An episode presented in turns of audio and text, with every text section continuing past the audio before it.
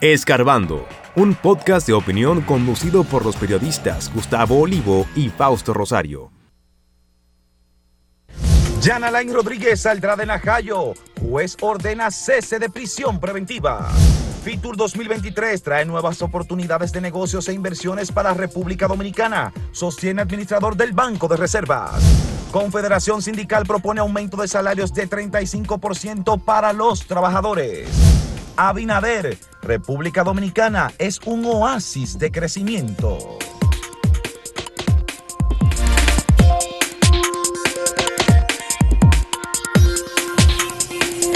Tarde en la noche, después de una audiencia que duró muchas horas, tuvo un receso eh, a mediodía, eh, se decidió que el ex procurador general de la República, Jean Alain Rodríguez, eh, cese en su condición de preso preventivo. Él va ahora a su casa, se le imponen restricciones porque sigue siendo un imputado en el caso de corrupción llamado Medusa. Pero el juez Auri Martínez, del tercer juzgado de instrucción del Distrito Nacional, ordenó que ya cesara la prisión. Eh, él explica que, que actúa conforme al principio de legalidad y de acuerdo a lo previsto en los artículos 241.3 y 370.2 del Código Procesal Penal. Deja en libertad a Jean Alain, ¿verdad? Que tuvo 18 meses en prisión preventiva. Se le va a colocar un brazalete electrónico y tendrá que también depositar una garantía económica. De 50 eh, millones. Y, eh, pero creo que de eso es una prima nada más, si mal no tengo entendido. Y eh, también el, el, doctor, el médico Julito Jacín, que es comentarista de televisión, productor de televisión, es era una de las personas que se, puso como, como garante, ¿no? Para que él eh, obtuviera esa libertad condicional, que hay que repetir es libertad condicional, porque hay gente que entiende que ya, mira, este lo liberaron. Lo sacaron de la cárcel. No, no, o sea, se, cumplieron, se cumplió un plazo que está establecido en el Código Procesal Penal. El juez no tenía otra salida. Precisamente eso es lo que yo quiero aclarar, porque eh, a la vista de la gente y del que no conoce el proceso que se sigue, eh, dicen, wow, a Jean Alain lo descargan, lo sacan de la cárcel y aquí hay muchísimos delincuentes que están pagando por más tiempo. Señores, el Código Procesal Penal habla sobre los estatutos de libertad, habla sobre la prisión preventiva y sobre el plazo de prórroga de la prisión preventiva. En los estatutos de libertad se establece que efectivamente la medida de coerción se aplica de acuerdo al delito que se quiere tratar. Ahora, a Jean Alain se le impuso la última, la más grave, que viene siendo la prisión preventiva y en la parte, creo que es el artículo 240, 241, como bien menciona don Gustavo, que, que señalaba el juez, se habla de los, de los plazos de prórroga. Cuando se aplica prisión preventiva, se supone que la pena se aplica por 12 meses, porque se, se evita que se llegue a lo que podría ser una pena anticipada. Ahora, esos 12 meses tienen un plazo de prórroga que son seis meses más. Cuando se cumplen esos seis meses de prórroga que están en el artículo 241 del código, entonces ya no hay de otra que aplicar otras medidas de coerción que sí se pueden combinar, pero que no pueden ser la prisión preventiva. Y en este caso, a Jan Alain se le están combinando otras tres, que viene siendo la garantía económica, el grillete y la prisión domiciliaria. Sí, cuando él fue ya formalmente encartado, imputado, y el Ministerio Público pidió que, entre las medidas de corrección estuviera la prisión. Se hizo en el entendido que era un caso complejo, un caso eh, que, conllevaba ¿verdad? un entramado de corrupción, un, un expediente, señores, que recordar, de más de 12 mil páginas. Eso es una cosa extensísima. Entonces, y como él fue un hombre que tuvo mucho poder e influencia, y algo de ese poder e influencia queda todavía, se entendía en ese momento que era un riesgo para el mismo proceso que él estuviera libre porque se suponía que podía de alguna manera persuadir a testigos de cargo de que no declararan. Y se dijo que él intentó salir del país. No, no, de hecho intentó, no, no que se dijo, él fue detenido en el aeropuerto. Entonces, en ese momento sí existían. Entonces, aunque él dijo que en ese momento todavía no estaba formalmente imputado y bueno, eh, parece que alguien le dijo que lo que venía y trató de salir. Entonces, eh, se suponía que era riesgoso para el caso que él estuviera libre, pero ya yo creo que ya las pruebas se reunieron, ya la documentación está en manos del Ministerio Público y de hecho depositaba en el tribunal. De manera que yo creo que ahora con que se le ponga control en el sentido de que él no es que va a andar eh, saliendo del país, ¿verdad? Él tendrá el grillete este electrónico, En, el pie, la pierna. Entonces, mm, yo creo que el juez en ese aspecto hizo lo correcto. Lo que tiene que hacer el Ministerio Público es eh, seguir fortaleciendo eh, su defensa del eh, expediente para lograr lo que se supone que quiere lograr, que es condena de Jean Alain y de los demás imputados, a menos que algunos decidan negociar y, pacten con el Ministerio Público a cambio de información o a cambio de identificar dónde están eh, los dineros o los bienes que se supone que fueron sustraídos en ese entramado llamado Medusa, que eh, según el Ministerio Público era un reinado de la corrupción ahí. Sí, eso, que antes de decir cualquier cosa en la opinión pública, realmente es importante en los temas judiciales conocer qué dice el proceso, porque eh, no podemos ir en contra del juez, en contra del Ministerio Público, lo que sea, pero eh, la justicia se mide con una vara que es muy distinta a la que mide la sociedad. Y en este caso se están aplicando los eh, procesos que República Dominicana ha puesto en sus códigos. Aquí no estamos hablando de que, alguien esté de acuerdo o no con que haya Alain Rodríguez. La justicia no es sentimental. Exacto. Ni es por aclamación. O sea, si eso es lo que dice la ley, nos guste o no es la ley.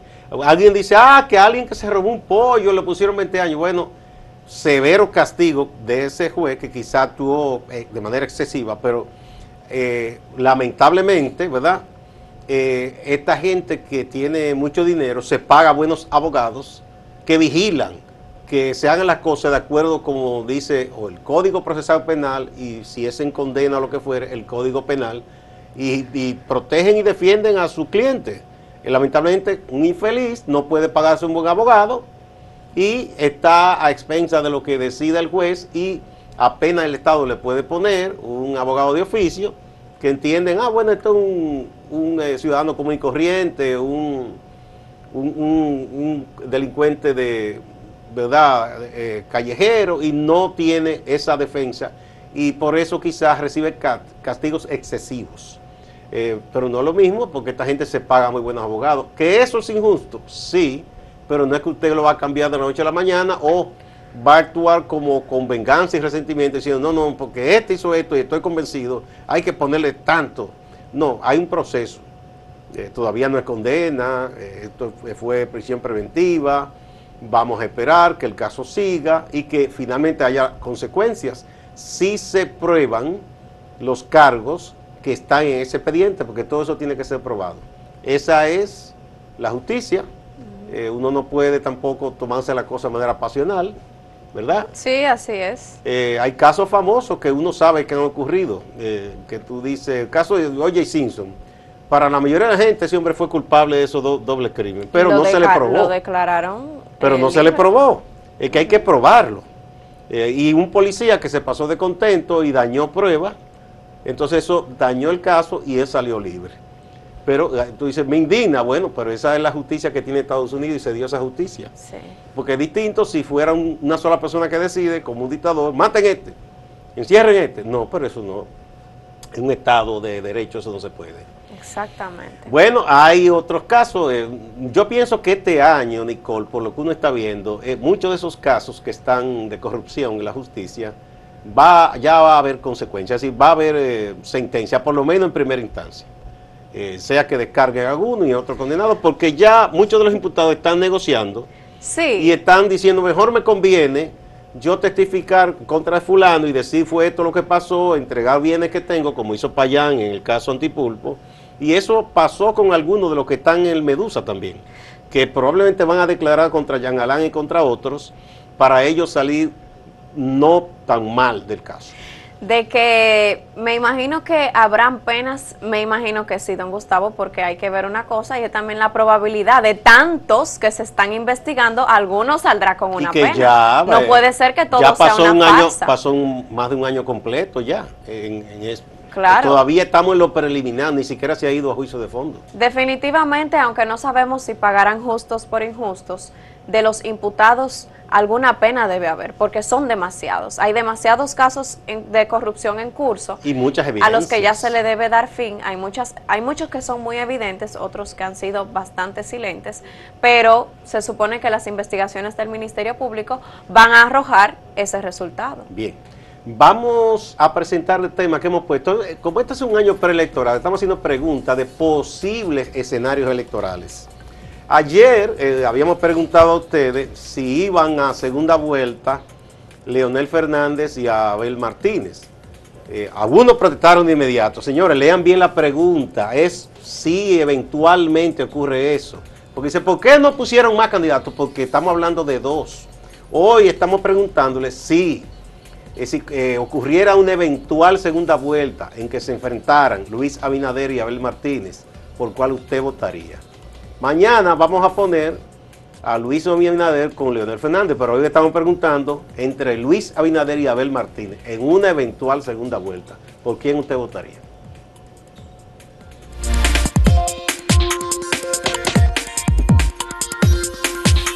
Si quieres anunciarte en este podcast, escríbenos a podcast.acentotv.de.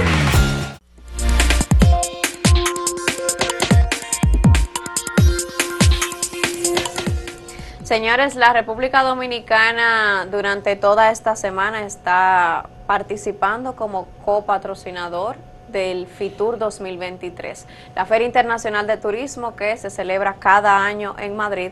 Eh, acoge a República Dominicana y de hecho justamente ayer se inauguró en medio de, todo lo que es el FITUR la primera sede del Banco Banreservas en esa ciudad de Europa. Para una gran comunidad de dominicanos que vive allí, pues se inaugura la primera sede del Banreservas.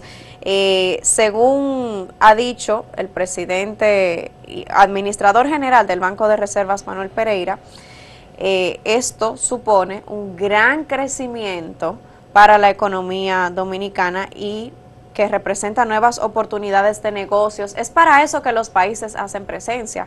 Nuevos destinos, nuevas inversiones. Ya se están sosteniendo muchas reuniones eh, con ese fin y es lo que durante toda esta semana se va a estar viendo. El país se promueve, el país busca inversión.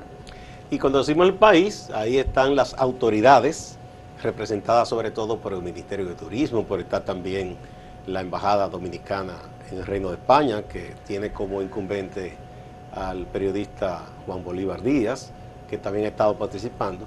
Aunque es hoy, miércoles, que formalmente empieza mi tour, eh, ya desde el fin de semana que hubo empresarios, ¿verdad? Eh, y banqueros allá, eh, hubo reuniones de negocios. Solo el Ministerio de Turismo tiene unas 50 reuniones planificadas. ¿Por qué? ¿Qué es lo que los países hacen? Bueno, hacer contacto, poner en contacto a posibles inversionistas eh, aquí en el país o a posibles promotores de, viajes, de tour, como llaman, eh, y a hoteleros de aquí y a bancos dominicanos que participan. Hay tres bancos sobre todo, el estatal, por cierto, Banco de Reserva, que ya tiene su sucursal allá y qué bueno, porque así incluso la comunidad dominicana que trabaja allá y envía remesas, puede tener su cuenta y es más fácil todo para cualquier envío eh, ¿verdad? De, dinero a sus familiares aquí, que pueden tener una cuenta también en más reserva y sería un depósito directo. Eso por un lado. Lo otro es, hay que recordar que España es una gran potencia turística.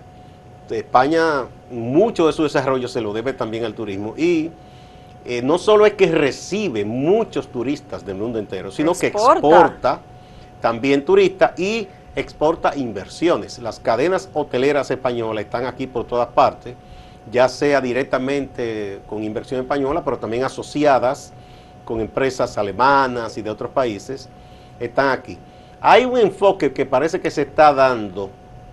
Una es que el potencial destino Miches, que es el próximo quizá a desarrollarse, y luego vendrá Pedernales, ya ha habido inversiones importantes como el Grupo Cisnero, Y eh, hay varias empresas enfocadas en atraer inversión o coinversión para Miches, que tiene belleza naturales muy interesantes.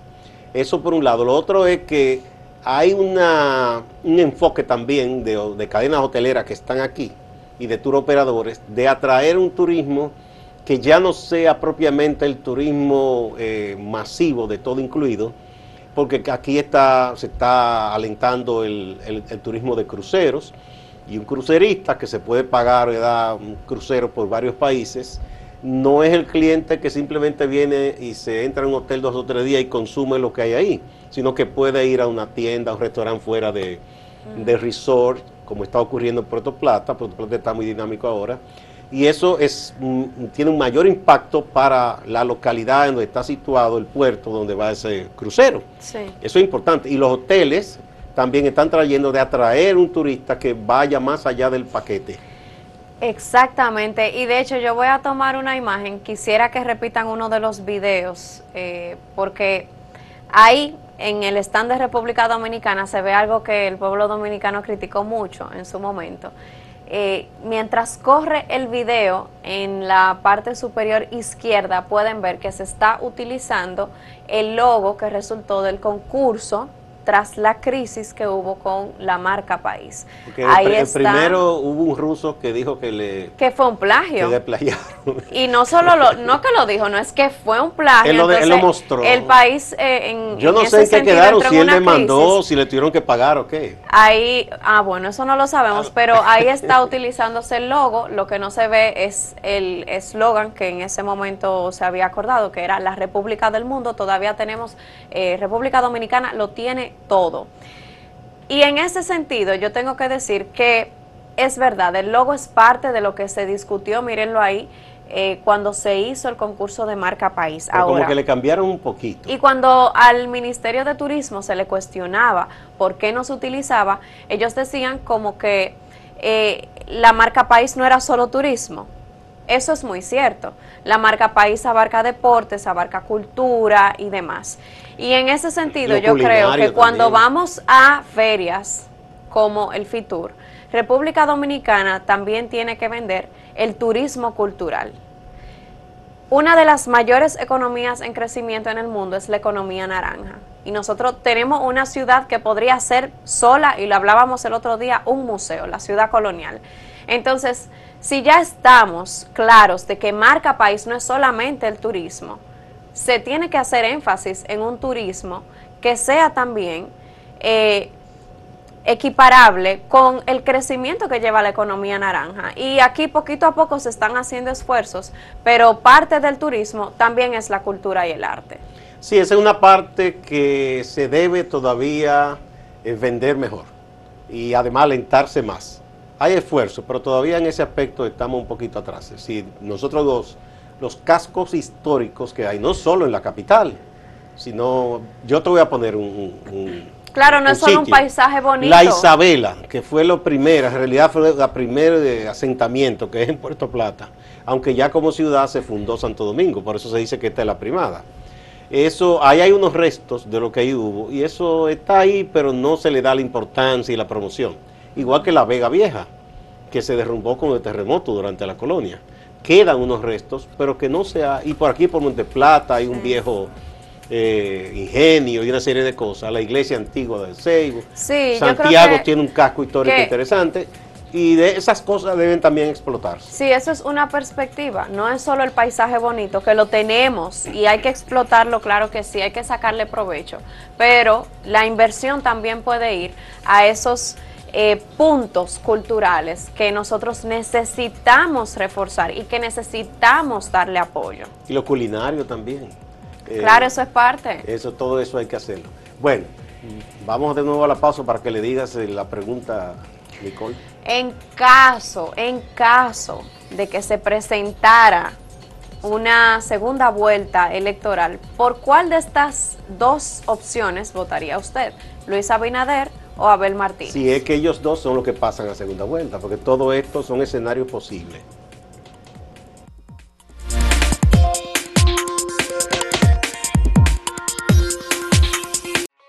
Síguenos en redes sociales, arroba acento diario y arroba acento TV.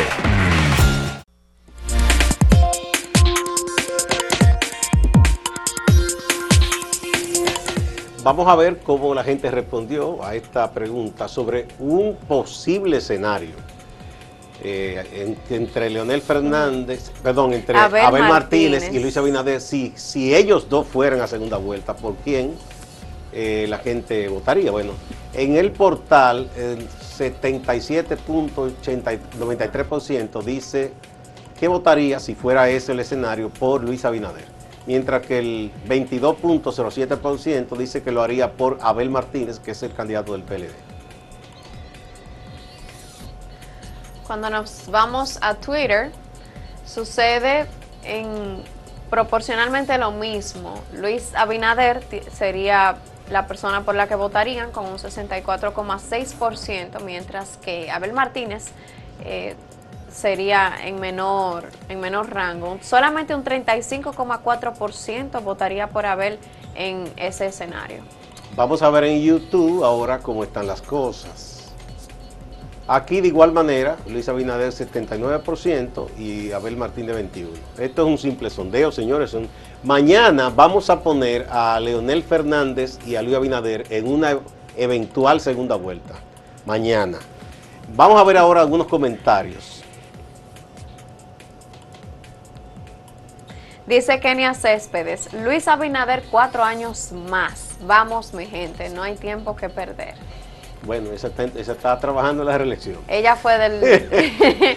J. Román dice: Abel Martínez, si Dios quiere, por ser visionario, hará una gestión innovadora de inclusión social, de desarrollo y progresista que proporcionará reales cambios en la sociedad.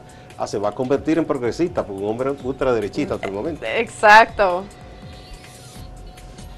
Otro comentario de Manuel Chalas dice, la competencia será entre Abinader y Leonel. Eso es la cocina políticamente. Bueno, mañana, mañana tendrán esa oportunidad porque esa será la pregunta de mañana. Dice Melindo Mota Benítez, yo tengo varias elecciones que no voto. Si se da ese escenario, me atrevería a votar por Luis Abinader.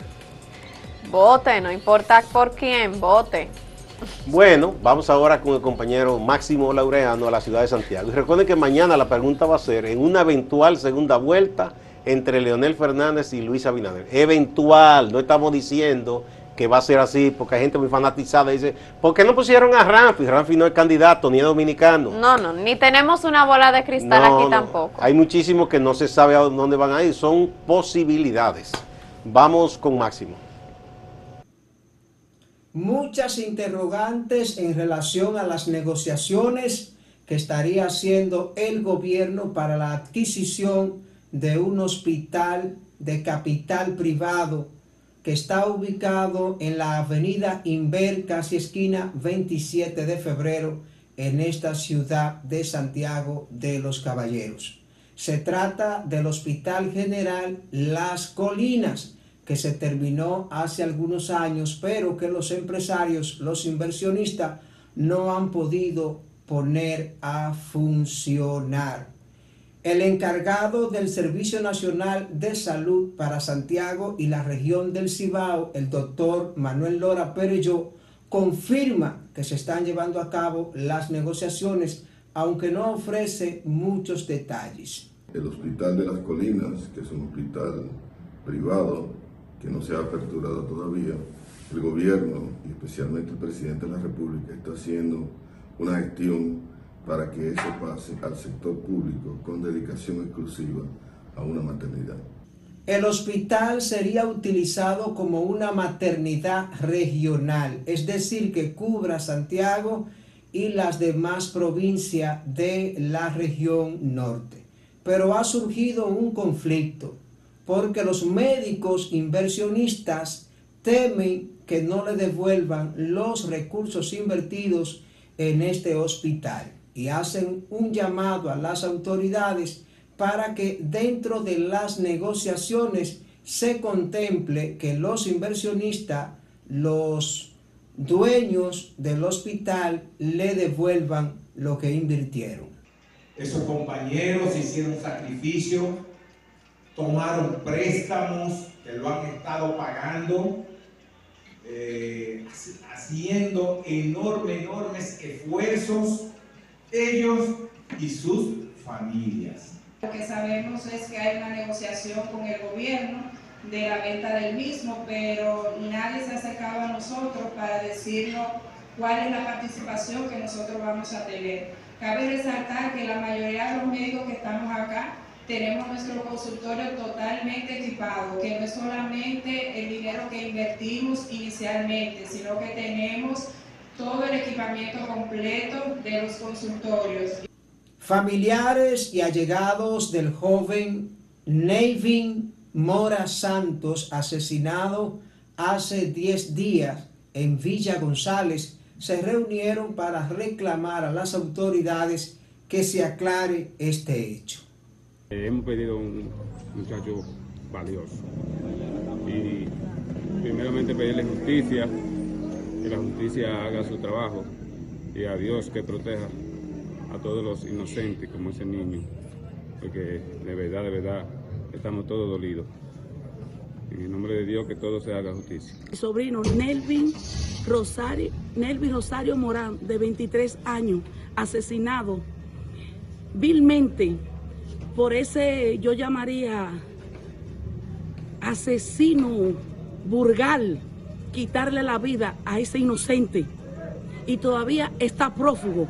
Y nosotros pedimos justicia y pedimos a las autoridades que por favor den con el paradero de ese asesino. La Policía Nacional en Santiago ha notificado sobre el apresamiento de Anderson Francisco Grullón Domínguez, quien está señalado como sospechoso de la muerte de Leandro Peña Castillo. El cuerpo de Peña Castillo fue encontrado en un solar en la urbanización Don Jaime en el sector en Sánchez Payás. El cuerpo, según las revisiones, tenía un impacto de bala. Distante pero pendiente, actualidad y objetividad desde Santiago. Siga con la programación de Acento TV.